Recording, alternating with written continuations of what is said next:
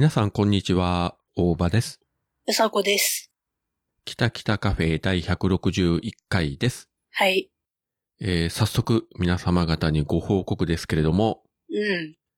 私とうさこ、この二人がですね、うん。ツイッターアカウント、凍結と愛になりました。パフパフ。どうも最近ツイッター界隈では凍結が続発しているような話も聞きますけれども、まあ、ぶっちゃけよくわかりませんけれども、いきなり凍結されました。はい。個人アカウントだけではなく私がやってますポッドキャスト4番組の、えーアカウントも全部凍結されちゃいました。全部？MCU ラジオも？全部4つとも、えー北北カフェ北九州の片隅、えー切れてる糸電話 MCU ラジオ全部固まっておりますい。というわけ。で、各番組の相方の皆様方には非常にご迷惑をかけて、えー申し訳ございませんし、もちろんリスナーの皆様方、あとね、あの、ツイッターで繋がってる皆様方、本当に、えー申し訳ないっていうか、なんで私が謝るのかもよくわからないけれども。いや、本当に申し訳ないです。でも原因がわかんないからね。わかんないですよね。あの、事前の通告とか何もなくいきなりやられて、うん、で、例えばこちらが、まあ、変なし、誰かをさ、個人攻撃したとかさ、うん、なんか政治宗教とかでね、なんか怪しげなツイートを流したとかさ、うん。うん、なんかね、公序良俗違反になるとかさ、うん。ね、なんかそういう悪いことしとけばさ、そらすんませんでしたって本当に言うんだろうけれども、うん。えっと、11月14日の月曜日の夜中だったかな？うん。その日、ちょっと体調悪くて、もう早めに9時過ぎぐらいに寝ようとして、寝る前に普通に今から寝ますみたいなツイートして、で、夜中に喉乾いて目覚ました時に、あの、ツイッターのいいねとか、リツイートの通知が来てたんで、うん。ちょっと触ってみようかなと思ったら、あれみたいな感じで、本当にその日の真夜中に気がついて、ほんと。うん。さすがに唖然としてですね。しかも各番組も全部固まっちゃって、え？っていう感じでですね。だから、うさこもね、全く身に覚えがないというか、うん。私はね、あの、その時、ちょうどね、夜中、あの、おっさんがさ、ツイキャスをしてたのよ。はいはい。それで、ね、ツイキャスの枠が終わり間際に、急にさ、あれ？なんかツイッター凍結されてんじゃない？みたいな話になって、うんうん。え？って思って。って思って自分のツイッターを見たら、あ、私も固まってると思って。直接自分の個人アカウントとうさこの個人アカウントは繋がってはないので、当たり前だけれども、うん。まあたまたま一緒なのか、やっぱり関係あるのかもよくわからないし、まあ番組の方はね、自分が使ってるので、まあ自分が統計されたら連動するっていうのは、まあ一応理屈は通るんだろうけどね、うん。どっちにしても。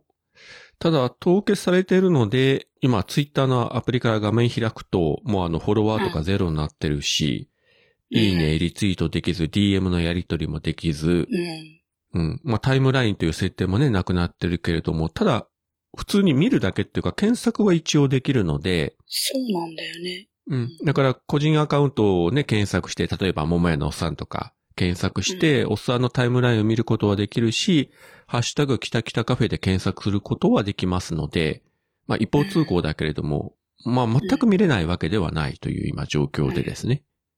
ただ、その逆に相手方からこちらにコンタクト取ろうとすると何もできないという感じで、今回、ツイッター以外でも繋がってる人、まあ、例えばあの自分とおさこは、この収録もそうなんですけども、LINE でやってるので、まあ、LINE でね、事前にやり取りして、まあ、それ以外でも、あの、スカイプで繋がってる人とか、あとメールとかでもね、何人かはやり取りさせていただいて、あの、ご心配の、あの、連絡もいただいたんですけど、本当に、えー申し訳ないことでございましたけれども、ね。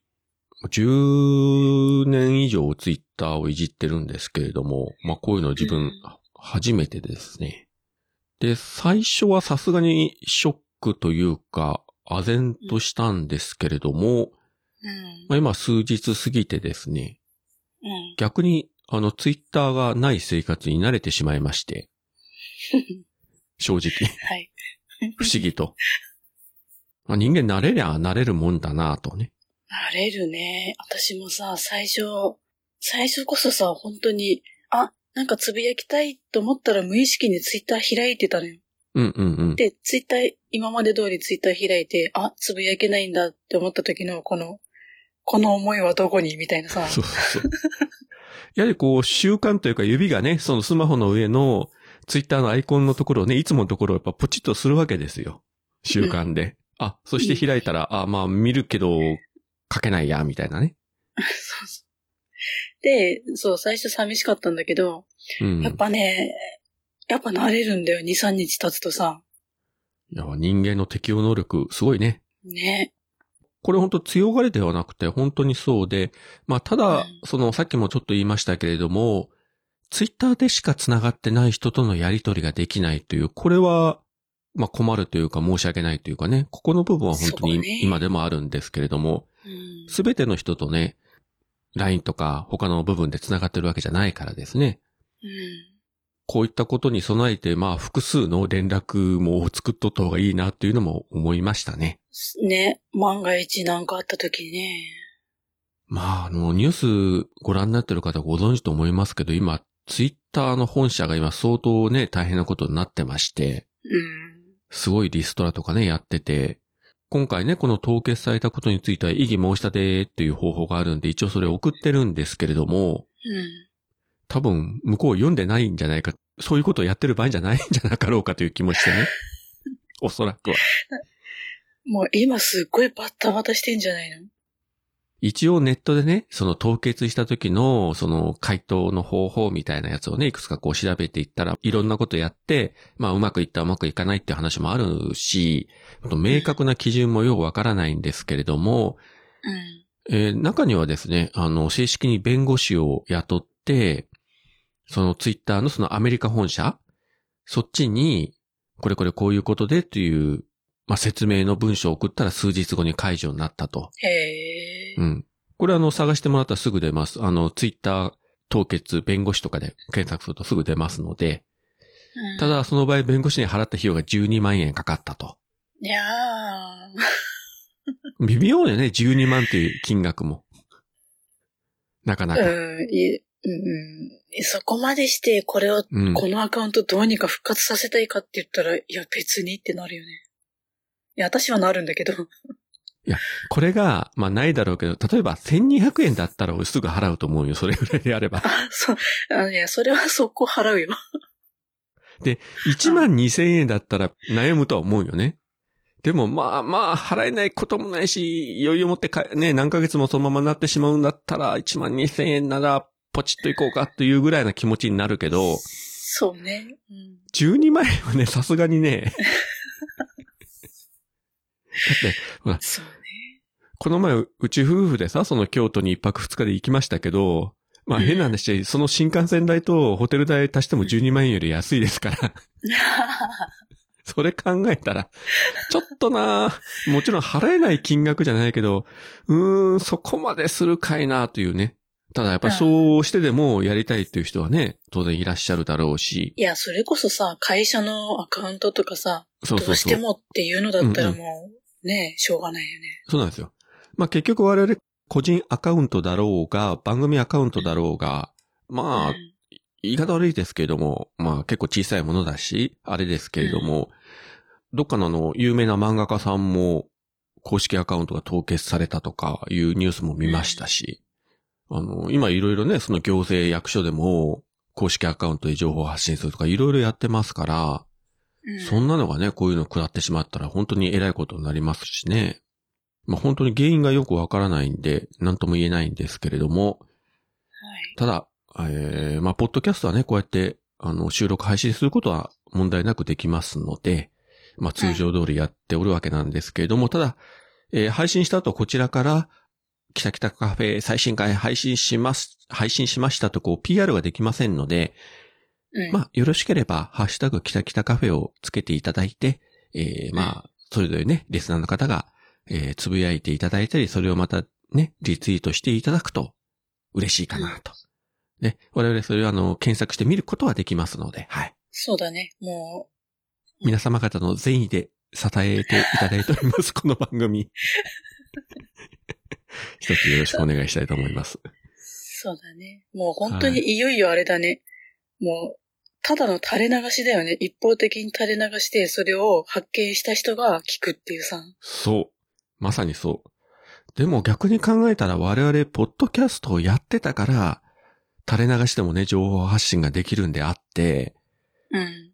これ本当 SNS の中でもツイッターオンリーの人だったら壮絶に大変なことになったと思うんですよね。他に手段が何もないと。うん。まだうちらはこうやって自分たちの声をね、ネットに流すことができるだけ、まだ救われてるし、さらに言えば、えー、まあ日々起こったことをネタにできるのがポッドキャストの強みなんで、そうだね。今回もね、あの心のどこかでうんいいネタできたやんと思ったことはあります、正直。え やっぱり私も思った。そう。あ、まあもう我々もやっぱ5年もやってたらこうなるよね。もう何が起こっても全てネタに転換できるという。そう。あ、凍結したってなって分かった瞬間、あ、ネタにしようって。そう。落ち込んだ反面、でも美味しいぞと、正直思いました、私。しかもさ、自分だけならまだしも、大場さんまで凍結してるって分かった時にはさ、もう面白いやんと思って。そう。これがね、不思議で、例えばその自分の番組の他のね、相方さん、その桃屋のおっさんはちょっと凍結されたって言ってたかなまあ、あと島次郎さんとか、ゆうすけさんとかは今のところ無事なんで、うん。ただこれ確かね、ゆうすけさんがツイートしてたけど、この自分絡みで、うん。ゆうすけさんもその来年の3月、あの、ポッドキャスト、えーフリックス、うん大阪でね、イベントありますけれども、うんもしその前でこんなね、凍結を食らってしまったらえらいことになっちゃうんで、怖いよね。本当に例えで出して申し訳ないんですけれども、例えば熊さんが、うんしゃべよのね、一週間前にうん。凍結になってしまったとか、万が一になってたら、本当とんでもないことやったですよね。ねえ。ねえ。うちらはそういうイベントやってないから全然ね、そういうあれはないんですけれども。だから本当にそこ明確な基準。まあ一応ね、そのツイッター社のそのポリシーっていうかあれはあるので、まああれだったら皆さん一度お読みいただきたいんですけれども、うん。まあ何がどう引っかかるのか、まあ AI でね、ざーっとやってるところも当然あるでしょうけれども、まあ気をつけて、どこをどう気をつけていいかわからないけれども、もし万が一のことがあればということを頭の片隅にね、入れていただければ今回我々がその人柱になった意味はあるんじゃないかと。うん、まあね。うん。いや、あの時にさ、まあ、朝、次の日さ、朝起きた時に、まあ、朝早くから、ね、LINE が来てたわけよ、おばさんからね。はいはまあ、凍結されたと。い。うん。で、まあ、私も凍結されたって。うん。で、うそこの毒が原因なんじゃないかって。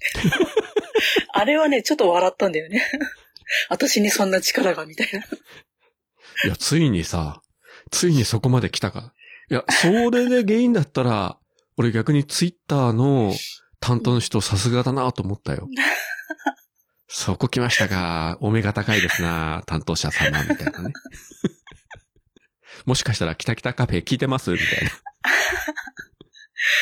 う んなんかの力が目覚めたのかと思ったよ、本当に、一瞬。そう。ついに、うさこが眠れる潜在能力を発揮して、えースーパーサイヤ人ならぬスーパーうさこになったとかさ。ねえ。いや、でもね、本当に世の中こういうことありますし、で、ぶっちゃけこの後、我々のその個人アカウントとかが、うん。えーもうこのままずっと解除されないままという可能性も多分にありますんで、ねわかんないもんね、いつ回答になるか。うん。あの、ネットでいろいろ見ると、2、3日で解除された人もいれば、1ヶ月とか数ヶ月とか、場合によっては1年後になんかいつの間にか、えー解除されてましたとかいうね、あの、意見もあったし、え、そうなん？一年後に急になってることあんの？うん。特に通知もなく見たら解除になってましたとか、へえ。いろんなケースがあるみたいなんで、うん正直わからないんですよ。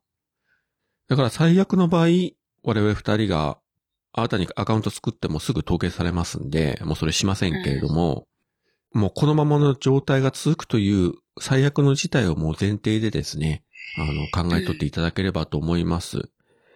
で、そうなると、そのツイッターだけで繋がってる方とかね、あの、番組のうん。リスナーの方、何かこううん。連絡したい時に困るということもあるでしょうから、一応ですね、あの、自分日頃使ってないメールアドレスが一つありますので、Gmail のやつが。うんそれのアドレスをこの番組の概要欄に貼っておこうと思います。ポッドキャスト専用みたいなやつと、うんあと、これも自分個人ですけども、あの、インスタグラムのアカウントありますんで、まあ、それの URL も貼っておこうと思います。まあ、何かありましたら、素晴らしい。そちらからね、あの、連絡いただければ、あの、じゃあ私の LINE の ID と電話番号教えますとか、いう、あうの、ん女性配信者の方とか女性リスナーの方がいらっしゃれば、一つよろしくお願いしたいと思います。美女の皆さんとあの、イケメンの皆さんもお待ちしてますんでね。イケメンはあの、すぐうさこに転送します。はい。回してください。でもまあ、そういうね、一応連絡先だけは用意しておこうと思います。そうしないとやっぱり困りますからね、お互いに。そうね。うん。ただし、そのどうしてもツイッターのタイムラインが読めなくなってるので、今までのような感じではですね。なので、今後ね、いろいろツイッター上で盛り上がった話とかね、まあいろいろあるでしょうけれども、そこになかなか乗ってこれないということはあろうかと思いますので、もちろんね、各番組を聞くには全く支障はないので、それは今まで通り聞きますけれども、今までとは体制が変わると思いますし、とはいえ、まあ我々二人先ほど言いましたように、だいぶツイッターがない生活にも慣れてきましたんで、うん。ぶっちゃけね、自分的にもツイッター依存症的な部分正直あったので、まあこれもうん。ある意味うん。良かったのかなと。まあ天の声かなと。お前もうツイッターをちょっと控えろよという。そういうあのポジティブシンキングで。で、その分やっぱり他のことに時間を費やせますんで。うん。だってさ、そうか。今までちょっとね、ポッドキャスト聞きながらとか、テレビ見ながらやっぱついついスマホを触ってたわけですよ。うん。うんでも今それさ、やらなくなったから、まあそれは人としては悪いことじゃないかなというふうにはね、思いますけれどもね。うん。うん。いや、あのね、あのね、今ちょっと本当に面白かった。あうん。私もね、同じこと思ってたんだよね。あ、これなんか天の声じゃねえかって。そうそうそうそう。お前もうやめろよって。これでもね、冗談じゃなく本当そう思ったよ。うん。いや、うん私も本当に思ったんだよ。もう卒業していいんじゃないって。うん。もうやめればって。そうそうう。ん。まあ、ポッドキャストはね、まだやめませんけれども、うん。ツイッターについてはね、もちろん、いつかの時点で解除されれば、また戻ってくると思うんですけれども、当面どうなるかわかんわかりませんし、もう戻ってこれないままの可能性も多分にありますんで、うん。まあそういった時でも、こうやって番組配信しておけば皆様方とは、えー、つながれるんじゃないかと思っておりますので、まあ一つそうだね、よろしくお願いしたいと思いますし、えーはい。で、まああれでしたらあの各番組のね、配信者の皆さ、うん皆様方も、配信者二人がうん統計されるという面白いことが起こってますよというのをぜひあの番組のネタとして語っていただけるとですね、非常に嬉しゅうございますんで。おネタとして存分にいじった後、皆様のも、あれね、気をつけなはれやっていうことでね。そうそうそうそうね。もう本当にあの、転んでもただでは起きませんので、ぜひ、えー各番組でいじっていただければと思います。うん。まあおそらくあの、オルネポあたりでもすぐね、次回でいじってくれると思いますし、あと、どこか？な？うんう。ん。まあ、クリーンさんとかナオさんあたりとかね。あクレナギリンゴさんとか、えーね次々にいじっていただけると思います。あ、そうそう。そしてその、一応ツイッターの方を検索したときに、多分我々凍結したことを一番最初にツイートしてくれたのが、昨夜さんだったみたいで、うんうん。うん、大場さんとおさこさんが、みたいなことでね、それで知った方もいらっしゃったようなので、本当にあの、昨夜さんありがとうございました。ねえ、さすが昨夜さん。うん、ありがとさすがうございます。ですよね。そういうとこよ。えーその一方、あの、ポトフさんからはね、大場さんは何かやってくれる人だと思ってましたといういじりが入りましてですね。何もやってねえよと。まあ、さすがだなと思いましたよ。なので、皆様方、凍結されてもこちらから見ることはできますので、え、うかつなツイートは、え、やばいですよ。悪口言ってもわかりますからね。まあいや、また冗談ですけどね。本当に、あの、ぜひネタに使っていただければと思います。いや、でもね、まあ、ね、それ、今でこそさ、ちょっと慣れてきたじゃん、ツイッターのない生活に。でさ、まあその間もやっぱりさ、見るものは見てんだよ。映画とかドラマとうんうかさ。んうん。やっぱりね、よかった。よかったと思わない？ほんと集中して見れてると思わない？そう。なんか意識が集中してんの？あ、ほんとそう思う。映画館だったらね、当然スクリーンに集中するけど、家でネットフリックスとかアマプラ見てたりすると、うん。チラチラとね、スマホとかタブレット見たりするわけですよ。もう習慣で。よくないけどね。まあ、それがなくなった。というのは、よかったし。配信するよ夜のゆいろく本当だべし、いいんでしょう。はい。配信するよ夜のゆいろくそれでは皆様、聞いてみてね昨日からですね、まあ、収録ベースの昨日から、あの、Amazon プライムビデオで新ウルトラマンが配信始まりまして、へえ。昨日仕事から帰ってね、ずっと見てたんですけれども、もうそれもね、集中して見れて、まあ映画館でもね、見たけども、あ改めて見ると、うん、さすが庵野秀明面白いなとか思ってね、見てたんですけれどもね。で、映画の話でついでに言うとですね、この新ウルトラマンの配信に合わせて Amazon プライムビデオがですね、うん。その庵野秀明が、まあ学生時代に、あの、大根フィルムという、まあ、いわゆる素人集団で作りました、その大根フィルム版の帰ってきたウルトラマンという約30分の作品があるんですが、これも配信が始まりまして、へえ。まあ知ってる人は知ってる有名なね、作品ですけれども、タイトルの通り、あの、つぶれアプロでやりました帰ってきたウルトラマンの自主制作リメイクといいますか。うん。で、ちゃんとつぶれアプロから許可取ってるので、うんあの、BGM とか効果音とか、それから、あの、オープニングのテーマミュージックは、そのテレビ放映版とは違う、あの、ボツになった別バージョンのオープニングテーマを流すとね、うん。そういうのやってまして、これ結構ね、かっこいい主題歌なんですけどね、あの、サントラ版にも入ってますけれども、ほ82年ぐらいだったかな、あの作品は。う。うん。なので、えーもう今では非常に貴重なあの、8ミリフィルムで撮ってると。ええ。うん。だから画質はね、正直良くはないし、音質も良くはないんですけれども、うん。特撮とか、まあ、合成もね、荒いけれども、あの、ミニチュアワーク、そのビルとか、戦闘機とか、うん。それは非常によくできてて、しかもかなりですね、大半があれ、いわゆるペーパークラフト、紙で作ってるんですね。ええ。そう見えないけれども、全部じゃないですけどね。うん。で、怪獣は普通にかなりリアルな着ぐるみ作ってて、うん。これもう有名だから言ってしまっていいと思うんですけれども、うんあの、クライマックスで主人公がそのウルトラマンに変身するわけですよ。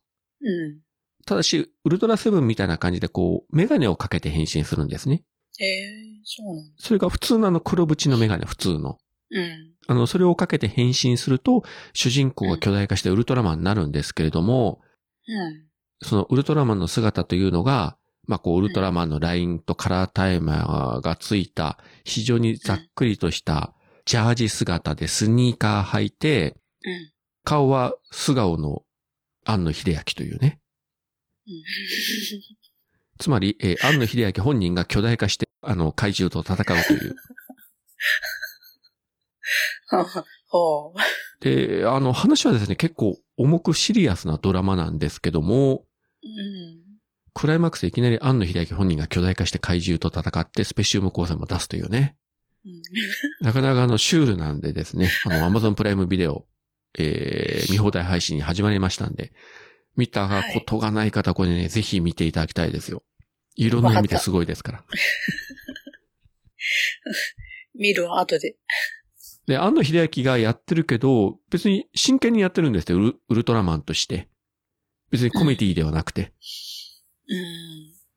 うん。このね、シュールさ具合が本当にね、痺れますので、自分も相当昔何かの上映会で見たことがあったんですけれども、今回久しぶりに見直して、おーという感じでね。そういうのもね、あの、ツイッターを見ずに集中して見ることができました。タイムスリップした感じするよね。ツイッターとかこうネットがない時代に戻ったみたいなさ。そうね。まあ、昔は考えたらそうだったんだよね。自分ら学生の頃なんかね。あるいは社会人になってもまだ、最初の頃なんか全然ネット環境とかもなかったし、そもそもパソコンも持ってなかったし、まあそう思えば、全くね、見れないわけではないので、はい。最低限のところはやってますし、まあ逆に言うとツイッター以外の部分は普通にやってますんで、そうだね。うん別にあの、ネット環境が全くないどっかの山奥にいるわけじゃないんで、えー それはあの大丈夫なんで。あの、LINE とかメールとか普通にやり取りできますし、こうやってね、ポッドキャストもやれるし。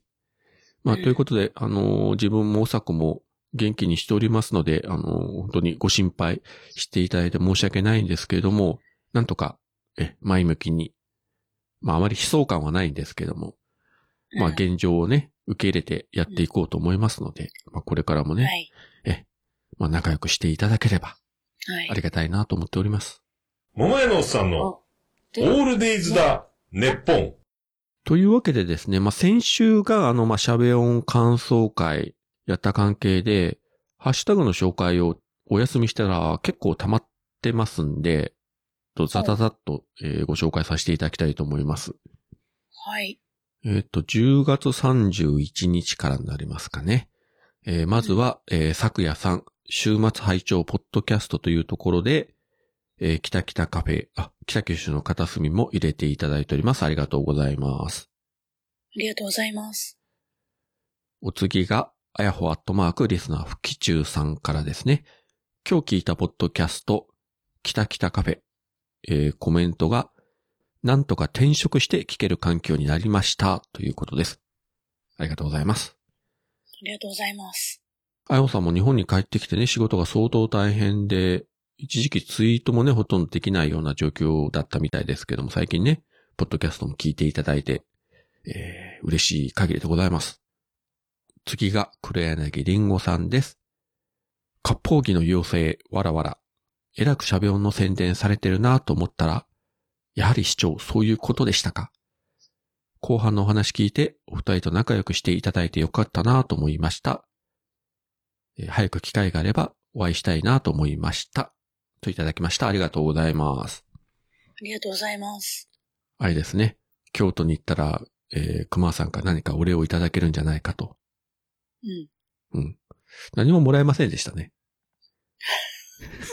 そうだね。それどころじゃなかったと。もう完全にね、大変な状態でしたから、ふざけれないと言われそうですけれども。はい。うん。まあね、ほんと顔色がね、違ってましたからね。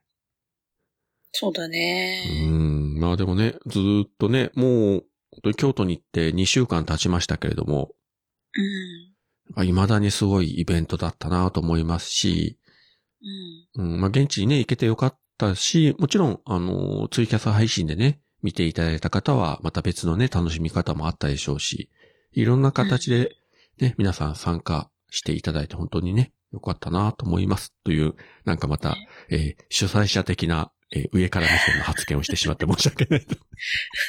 私は一回の観客でございます。はい。うんえー次がアポロさんですね。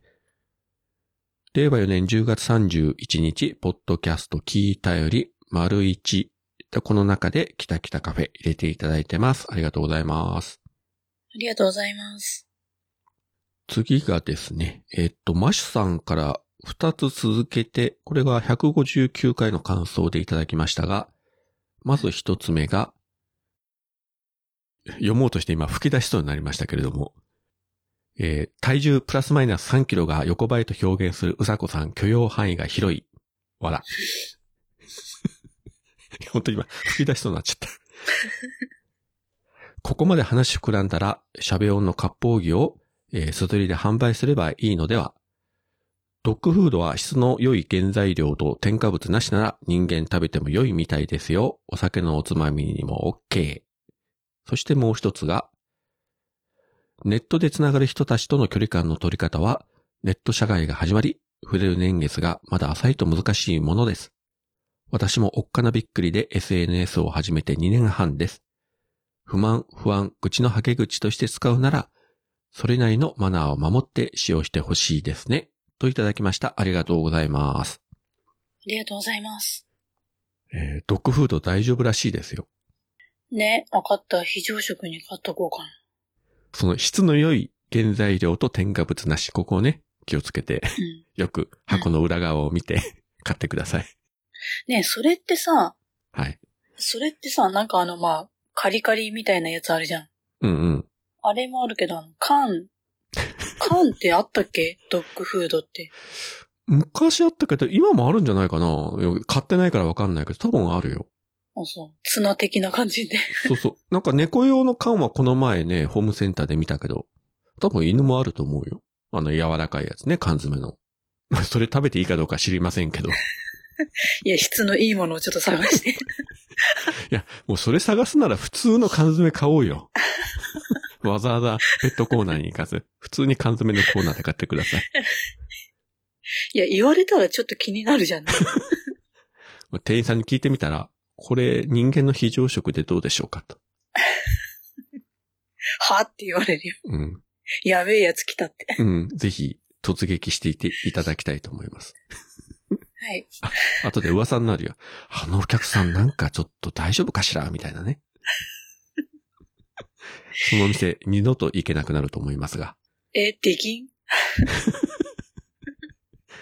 や、勇気があったら言ってください。ただ、多分店員さんが、あ、あのお客さんまた来たよとかさ。そういうあれでしょ？店の中、店の中入ったらなんかボタン押されるんでしょ？ブーって。で、あの、気がつくと警察官が後ろに立ってるというね。やばい。犯罪者じゃん、それ。私はただ、ドッグフードを買いに来ただけですと。怖いよ。別に万引きもしてません。何も悪いこともしてません。どんなんやん、それ。そしてね、ある日、新聞を見るとね、えー北海道の某ショップで、うん。ドッグフードを人間が食べてもいいんじゃないかと、えー言って、揉めた女性、警察にという記事が出るかもしれませんので、皆様方、ぜひ注目してください。え、それ自称ポッドキャスターとか言ってんじゃん。自称。あれかね、職業、住所、ふ不明、自称ポッドキャスターのうさこ。やばい。やばいな。怪しさ満点だよな、それ。では、お次がですね、えー、なおさんからですね。えーお腹いっぱいになる今日のなおをタイミングよく聞くうさこさんすごいわ。そこからのいい話でしたね。想像力、距離感大事です。それが欠けているのって、淘汰されていくんじゃないかなと思います。やっぱり聞いていて面白くなかったり不快に感じますしね。といただきました。ありがとうございます。ありがとうございます。もう少しね、あの、真面目に話した回がありましたけれども。うん。まあでもね、うん。まああのこと、まあ喋ったことはね、あの、当然本音で喋ってますし、うん。まあ今回ね、こういういろんなことがありましたね。またね、思うこともあるんですけれども、うん。うん。まあ、いろいろありますけども、え、まあ気をつけて前向きにやっていきたいとは思っておりますよ。ね。本当に。ね。えーっと、次が、えー、昨夜さんですね。これも、えー聞いたポッドキャストのハッシュタグがずらーっと並んでるんですが、キタキタカフェ158、犬の枕元に立つうさこさん。といただきました。犬の枕元に立つのか。大丈夫かね？うなされてないその犬。大丈夫？その後犬は出ましたか？その犬出てないんだよね。あの時一回だけなんだよ。え、どうせ枕元に立つなら大場さん家に行ってちょっとって。え、何それ、ちょっと、つの？あのさ、ちょっと言いたいことあんだけど、みたいな感じ。何それ？なんでそれ犬に言われなくちゃいけないんだよ。うち犬いないし。それだったらさ、あの、桃屋のおっさんとこの花丸くんがさ、おっさんの枕元にあさ、立ってさ、うんちょっと言いたいことがあるんだけどさ、とかさ、喋ればいいじゃん。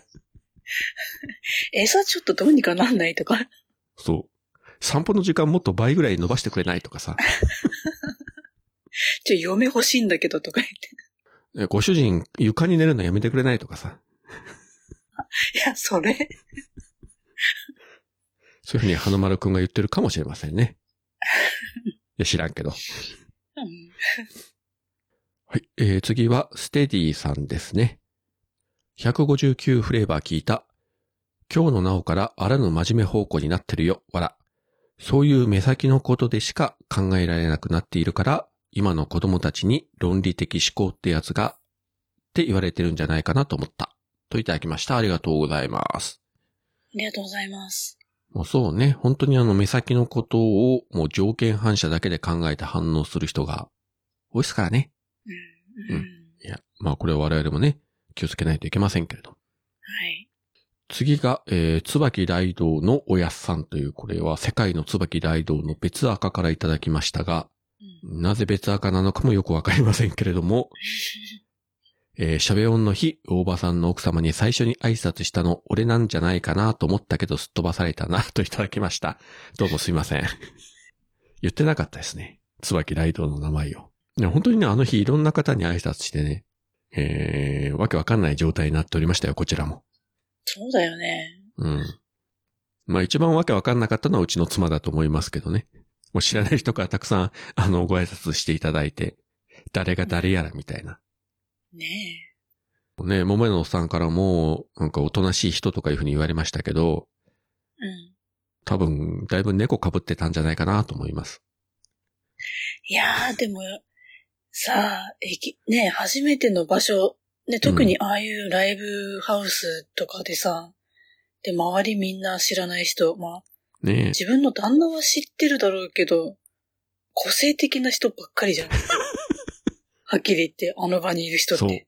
そそういう人がさ、ね、次々さ、あ、なんとかです、どうも、はじめまして、つってさ、次々来られてもさ、あんな場所でおとなしくし、してるしかないっていうかさ、はっちゃけれないじゃん、だって。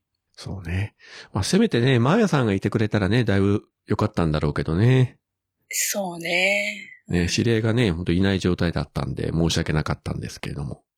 ホテルに帰る途中で、妻が、ポッドキャストの配信してる人って、みんなあんな人たちなの？というふうにね、言ってましたけど。いや、みんながああではないですとね。一応言い訳しときました。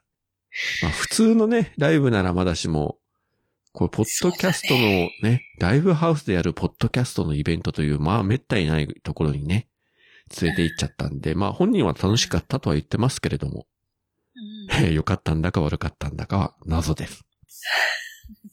はい。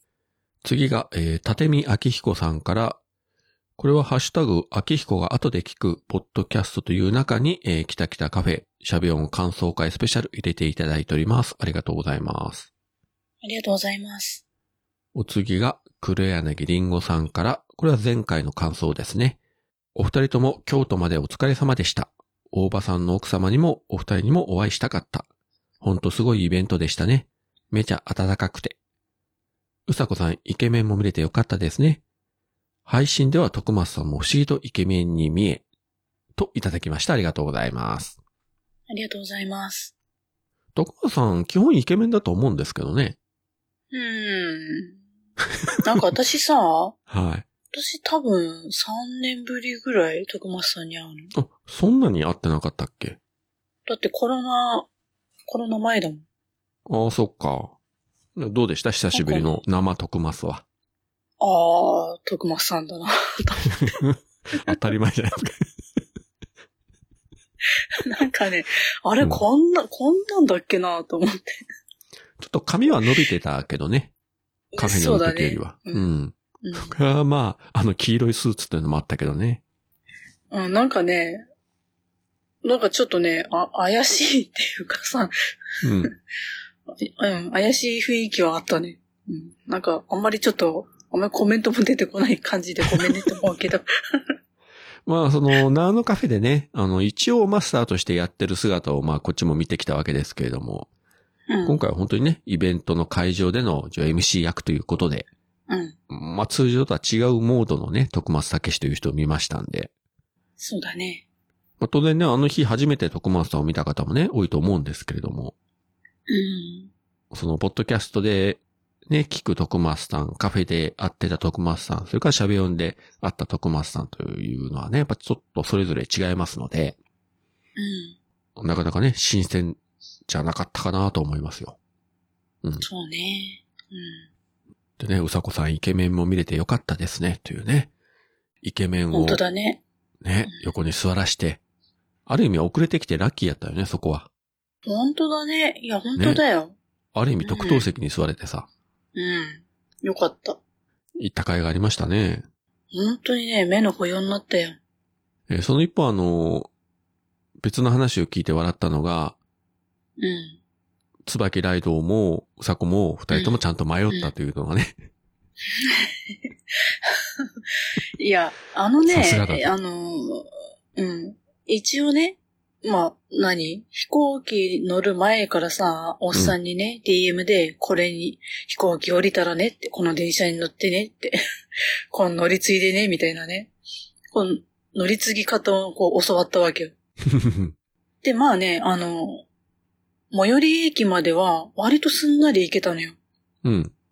で、最寄り駅を降りたとこからがね、わかんないわけよ。え、トガトガってどこ？みたいな。最寄り駅はどこで降りたの？え、わかんない。なん、なんだっけ、あの駅。もう、駅の名前も忘れちゃったけど。え、地下鉄？地下鉄、うん。市場駅？あ、そう、それ、市場駅。だけど自分も市場駅で降りたよ。うん。で、あの、降りて地下道ずっと歩いていったよ。そう。地下道歩いてって、階段登って地上に出て、うん。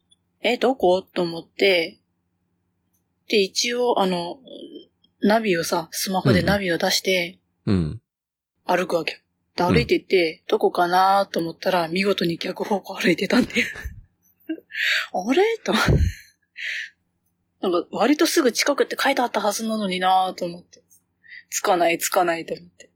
まあ、自分もね、京都ほぼ初めてだったんで、行く前うに、ん。あの、まず、これ、昔あの、大阪、梅田の方に行くときも同じこと話した気がするんですけれども、うん。京都駅、新幹線、地下鉄とかで検索すると、新幹線ホームから、あの、まず地下鉄の駅までをどう行ったらいいかという、こう、写真付きで紹介してあるサイトがあって、ここ、この出口で行って、これを右に曲がって、左に曲がってみたいな。うん。うん。で、降りた後は、あの、Google のストリートビューで見てて、周りの風景大体入れてたんで、あれね、ずっと市場駅から結構ね、地下道を延々と歩くような感じやったですけど、一本道を。うん。うん。ある意味分かりやすいっちゃ分かりやすいんですけどね。上歩いていったら信号も多かったし。そうね。うん。ただ、まあ一応目標が、あの、なんかファミリーマートの隣というね、ことを頭に入れて、まあ迷わず行ってましたけれども。ほんと、うん私迷ったけどね。がっつり。やっぱ事前のあの、調べが足りないと思いますよ、それは。ナビもね、時々あの変なところに案内することあるもんね。カーナビもそうだけどさ。なんかね、わかんない。私が使うスマホとか車のナビはさ、うなんん。かね、絶対一回は逆方向指してくんだよ。それなんか、あ、体からさ、変な磁場かなんか出てない？それ。N と S を逆転させるような。え、そんな力が私に。磁力がさ、出して、で、スマホとかカーナビがさ、あの、南北を逆に捉えてしまうという、恐るべき能力を発揮してると。やだ、そんな能力いらん。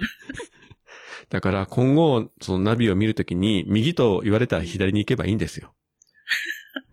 えそうだね。まあ次回ね、それで行ってみてください。それで迷ったらもうどうしようもないですけど。うん、うんわかった。はい。で、次がアポロさんですね。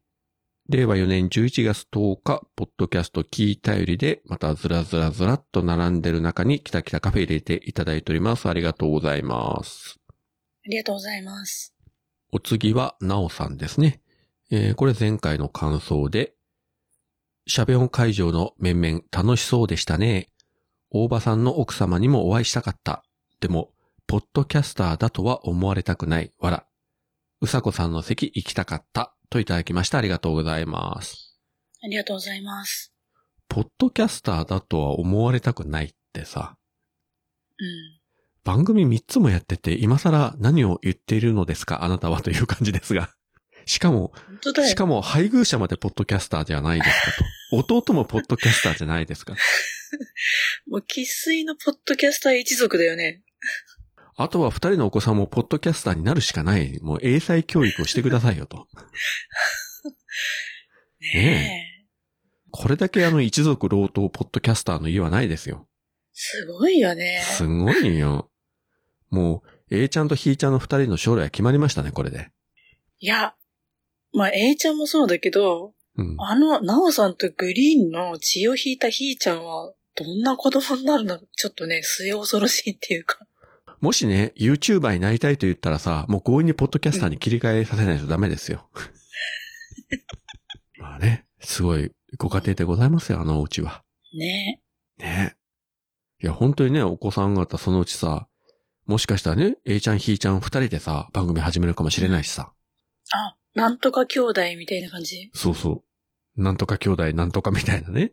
そんな番組をやり出すかもしれないですよ。親の番組よりもリスナー数が増えたりしてね。いや、増えるんじゃない？もう小学生ぐらいで始めたらいいですよ。将来有望じゃないですか。ねえ。うん。まあ、その時には、えー、また我々もすり寄っていきたいと思いますので。俺、この前名古屋で会った時に、A ちゃんには、ガンダムをちょっとお渡ししてるんで、あ そうだ。袖の下を、ココンビニで買ったガンダムを渡してるんで、一つ仲良くしてくださいと。せこい。よかったあの時ガンダム買って渡しちゃって。あれ、300円だったかな、あれ。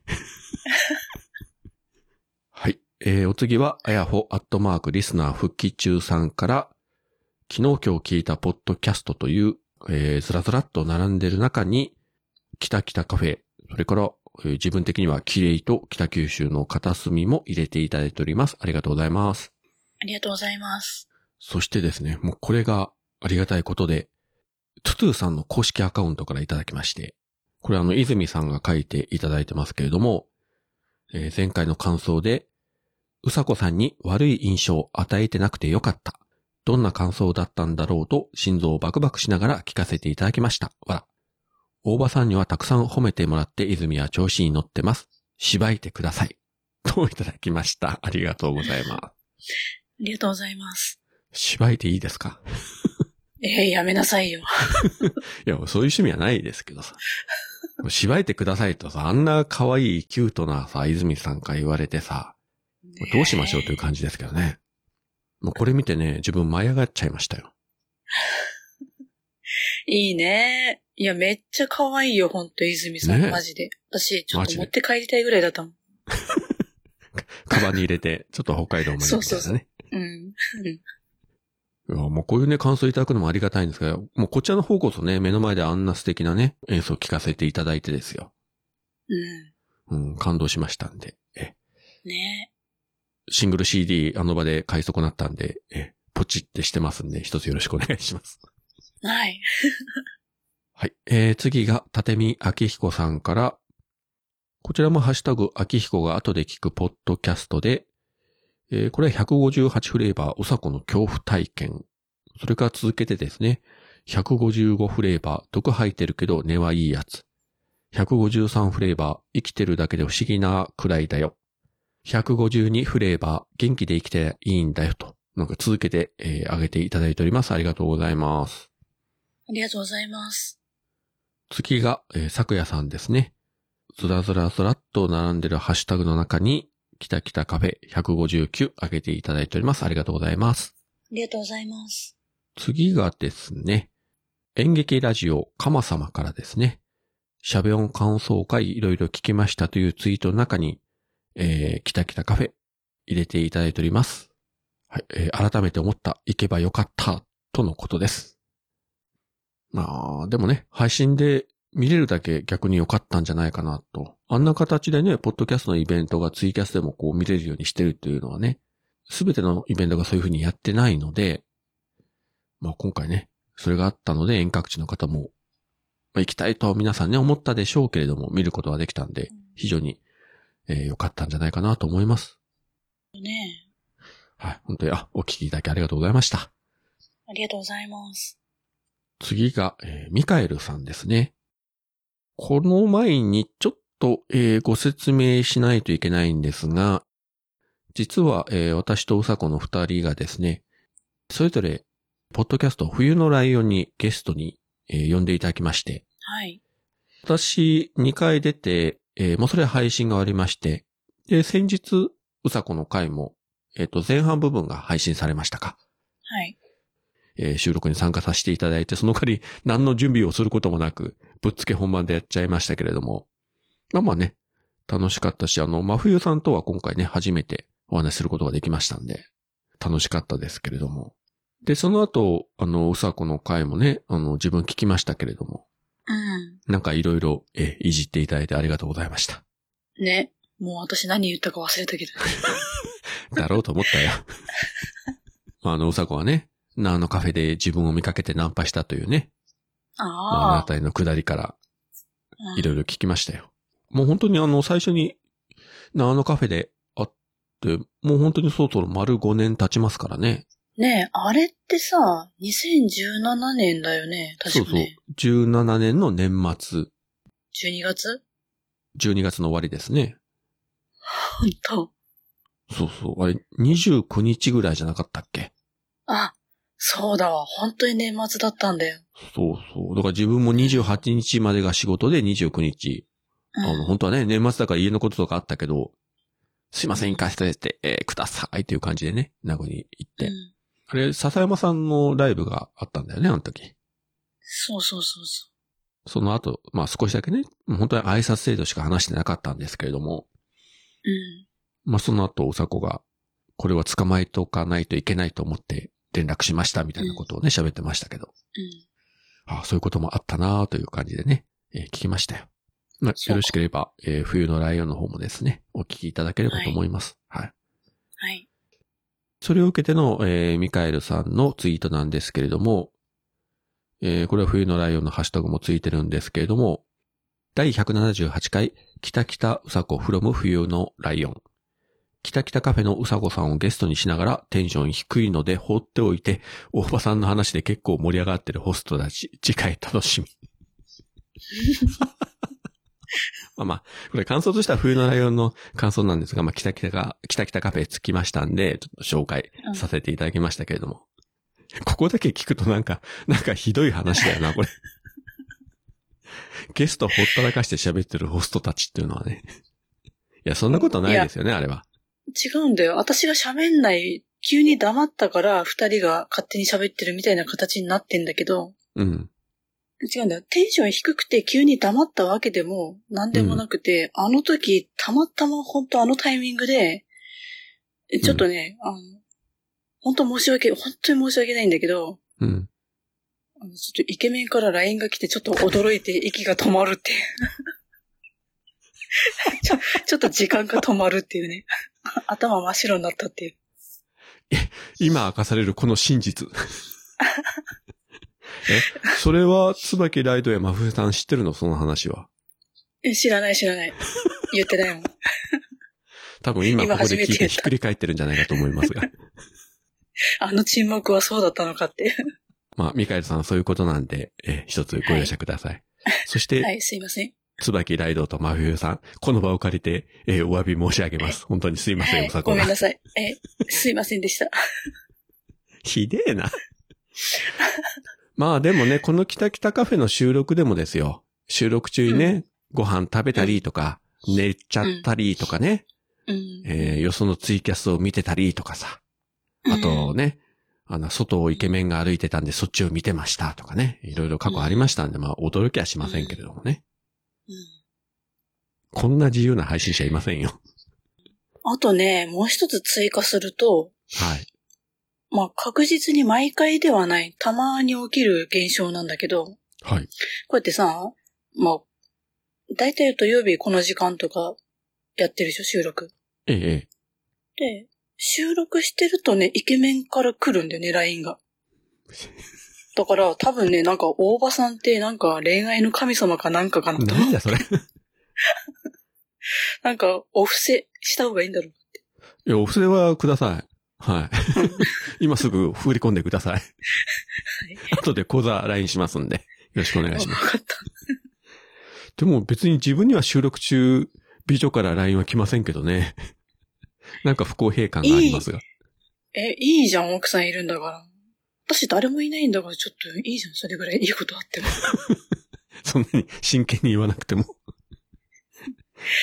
だから、でもね、イケメンからね、LINE が来たとてよ。とてよ。だからそこがうまくいってるかどうかはまた別の話なんです。ここを突っ込む内容はと、別だからね。これを追求するとちょっと話長くなりそうなので、もうスルーして次に行きたいと思います。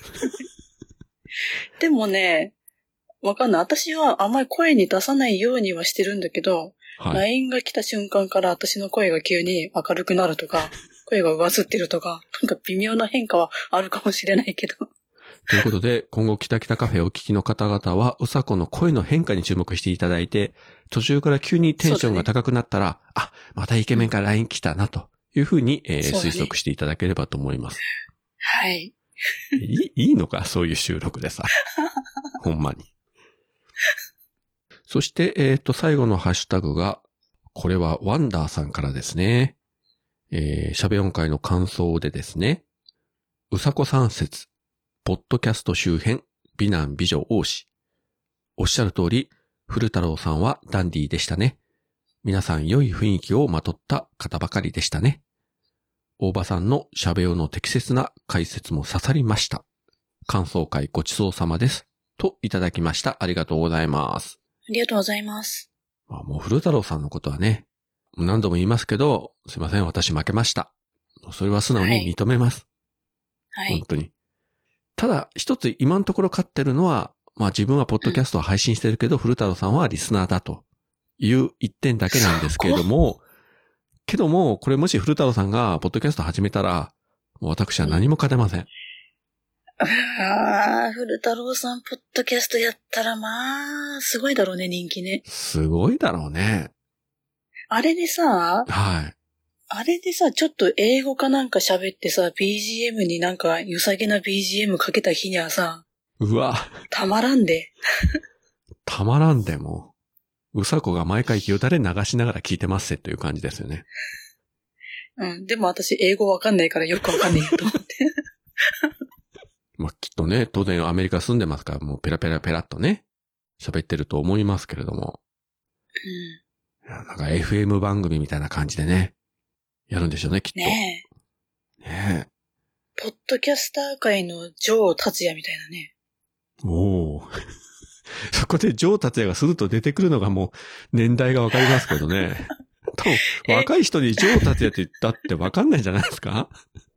え、本当？じゃないえ、の本当？だってもう亡くなって何年も経つでしょ？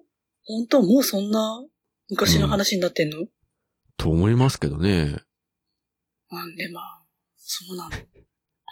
じゃないでしょうか。まあ、そういうことでですね、あの、本当に喋4回、またまたね、なんか続きそうな気もしますけれども、うん。うん。いや、本当にね、あの、伝説のイベントでしたんで、今後もね、あちらこちらの、あの、番組でもね、折を見て触れることがあると思いますし、まあ、前も言いましたけど、まあ、もし次があるんだとすれば、まあ、いつになるかわかりませんけどね、まあ、可能だったらまた参加したいなと思っております。そうだね。あの、主役の熊さんがね、まあどう考えるか。まあすぐにはね、なかなかね動けないでしょうし、まあいつなのかわかりませんけどね、慌てるこっちゃないんで、2年後でも3年後でもまた第2回があればうん。うん。いいなとは思ってますけど、あんまり言うとね、また本人がプレッシャー感じるでしょうし。そうだね。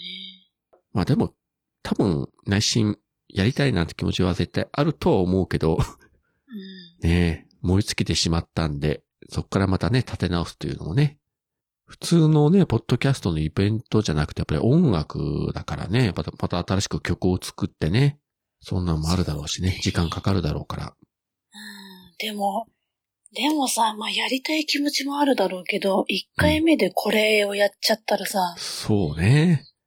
2回目、2回目下げるわけにいかんってなったらさ、大変よね。仮に同じメンバーが全員揃ってね、仮に同じトガトガでやったとしても、やっぱり1回目と同じことはもう起こらないんで、また多分ね、違うアプローチ、あの違う題材でうん。やっていくしかないだろうし、なかなかね、大変だろうけれども、でもやっぱり、あの、リスナーのね、我々は期待してるところがあるんで、まあ、ぜひね、まあ、時間かかってもいいんで前向きに検討していただければと、うん、思いますね。はい。といったわけで、えーえーかなり長くなりましたけれども、えー今回のハッシュタグの紹介は以上でございました。本当にたくさんの感想ありがとうございました。ありがとうございました。まあ、最初に、えー言いました通り、アカウント凍結されても、あの、ハッシュタグの検索はできますので、また今後もね、うん感想を、ハッシュタグ、きたきたカフェで、えーつぶやいていただければと思います。はい。はい。というわけで、結構ね、今回収録が長くなっちゃいましたけれども、えー、あと、うさこ、何か、喋りたいことはございますか？うん。特にない。次に回す。ありがとうございます。